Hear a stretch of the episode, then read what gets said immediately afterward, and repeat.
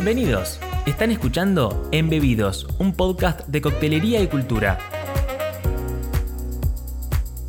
Soy Sebastián Evangelista y los invito a recorrer historias, anécdotas, mitos y leyendas alrededor del mundo de las bebidas.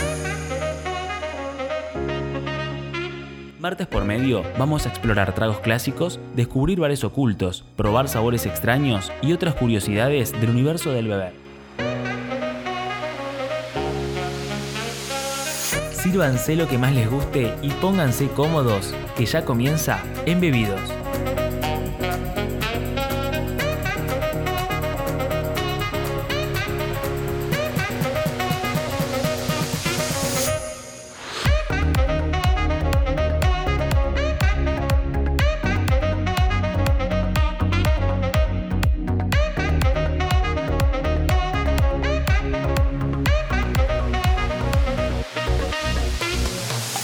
Bienvenidos al segundo episodio de Embebidos.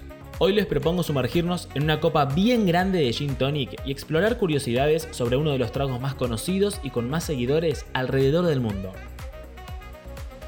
Winston Churchill alguna vez dijo, el gin tonic ha salvado más vidas y cabezas inglesas que todos los médicos del imperio. Y aparentemente, el gran estadista inglés estaba en lo cierto.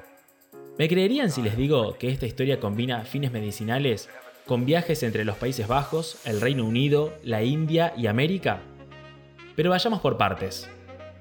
¿Es lo mismo hablar de gin y ginebra?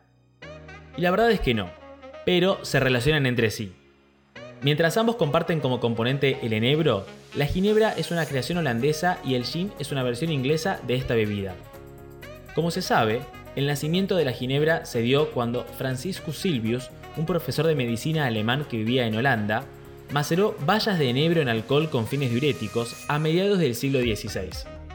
Este uso curativo se le dio hasta que un señor llamado Lucas Bols tuvo la idea de destilar esos macerados y embotellar el producto bajo el nombre de Ginebra. Años después, en 1648, luego de la feroz guerra de los 30 años que diezmó el continente europeo, la bebida llegó al Reino Unido, donde tuvo un éxito rotundo, el gobierno británico aprovechó para grabar la importación de Ginebra con impuestos más duros, por lo que los ingleses comenzaron a destilarla por sus propios medios. Luego, un farmacéutico llamado James Burrough desarrolló en el año 1895 una nueva fórmula con un estilo más seco y un alcohol más refinado que se denominó formalmente London Dry Gin y es el más difundido y que seguramente probaron y usan en sus tragos. Les propongo escuchar al cantinero y productor de vermut Matías Jurisic, que nos aclara sobre la diferencia en la producción entre ambas bebidas. Para hacer ginebra, la clave está en el mosto de cereales. Tenés que tener conocimiento de la fermentación para poder hacer tu propio alcohol y el cual después vas a destilar. ¿Cómo vas a destilar? Entre una y dos veces, de acuerdo a cómo trabajes, te van a quedar congéneres de aromas propios a este, esta mezcla. La mayoría de los que elaboran ginebra al estilo holandés, su clave, su secreto radica acá, en la mezcla de los cereales para hacer el mosto, que después lo pueden llegar a destilar en presencia de enebro y de esa manera obtener una ginebra. Para ginebra tengo que tener mi conocimiento en el mosto de cereales, mientras que para hacer gin yo no necesito hacer mi propio alcohol, puedo comprarlo hecho, ¿sí? Mientras esto esté bajo los códigos de normas alimentarias eh, correspondientes al país que corresponda, compro mi alcohol y lo puedo aromatizar. Partís de un alcohol neutro que no tiene aromas absolutamente nada y de esa manera vos podés saborizar con enebro, obviamente si no hay enebro no se puede llamar gin, lo volvemos a repetir, y después con las recetas que más o menos eh, tu paladar o tu perfil quieras generar con eh, tu gin. En general, en la historia, los gines londinenses tenían como 7 u 8 botánicos que se repetían, la raíz de angélica, el orris, eh, las almendras amargas, se repiten en su mayoría. Hasta acá tenemos el gin. Pero para preparar el trago protagonista de este episodio necesitamos, además, agua tónica. Básicamente la combinación de agua gasificada con quinina, que le da ese característico sabor amargo.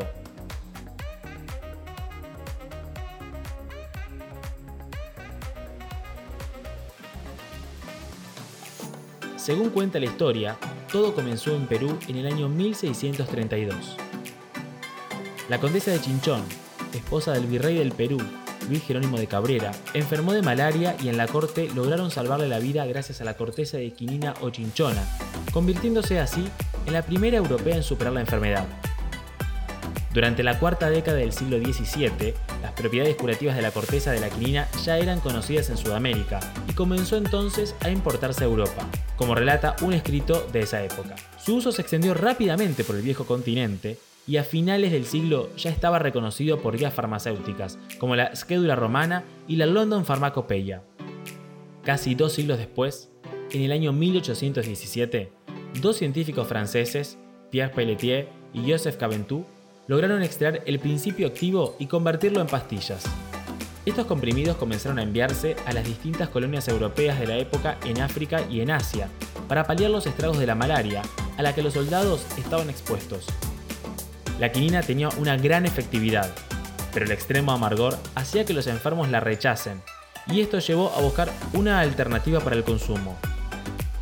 Así fue como en 1825, los oficiales ingleses destinados en la India comenzaron a disolver las pastillas en la ginebra de origen holandés, que la Marina Real Británica había contribuido a expandir por todo el mundo con sus viajes. Pronto nacería lo que se conoció como el Indian Water Tonic, o el agua tónica india, una mezcla de quinina, ginebra, agua, edulcorantes y aromatizantes como lima o limón, precursora del gin tonic. Luego, el agua fue reemplazada por soda. Más adelante aparece en la escena Jakob Schwepp, cuyo apellido seguro le suena. Fue un trabajador alemán que de joven se mudó a Suiza para trabajar en la industria relojera. Pero inquieto por explorar nuevos conocimientos y aficionado a la farmacia, en 1783 decidió experimentar con burbujas de dióxido de carbono en agua, creando el proceso industrial para carbonatar agua mineral de forma artificial. En sus comienzos, la soda de Schweppes se comercializó como un medicamento digestivo, pero su rápida aceptación llevó a su creador a radicarse en Londres para buscar un mercado donde expandir el negocio. Allí fue todo un éxito. Guillermo IV de Inglaterra le otorgó en 1836 un sello de reconocimiento real, lo que impulsó el consumo de la bebida en la sociedad británica. También se dice que Erasmus Darwin, médico y abuelo del famoso científico, la consumía y hablaba muy bien de ella, lo que también aumentó su reputación. En 1870 nació uno de los productos emblema de la marca, el agua tónica. Lo curioso de su creación es que tuvo como objetivo primordial responder al problema de salud de los colonos ingleses que se encontraban en la India que ahora mezclaban la quinina con shops de limón para contrarrestar el sabor amargo de la planta. El resultado final fue el agua tónica, comercializada con gran éxito hasta nuestros días. Una curiosidad en el éxito de la bebida de Schweppes es que su llegada a los Estados Unidos sería a bordo del Titanic, cuando el encargado de exportación de la marca viajaba de Inglaterra a Nueva York.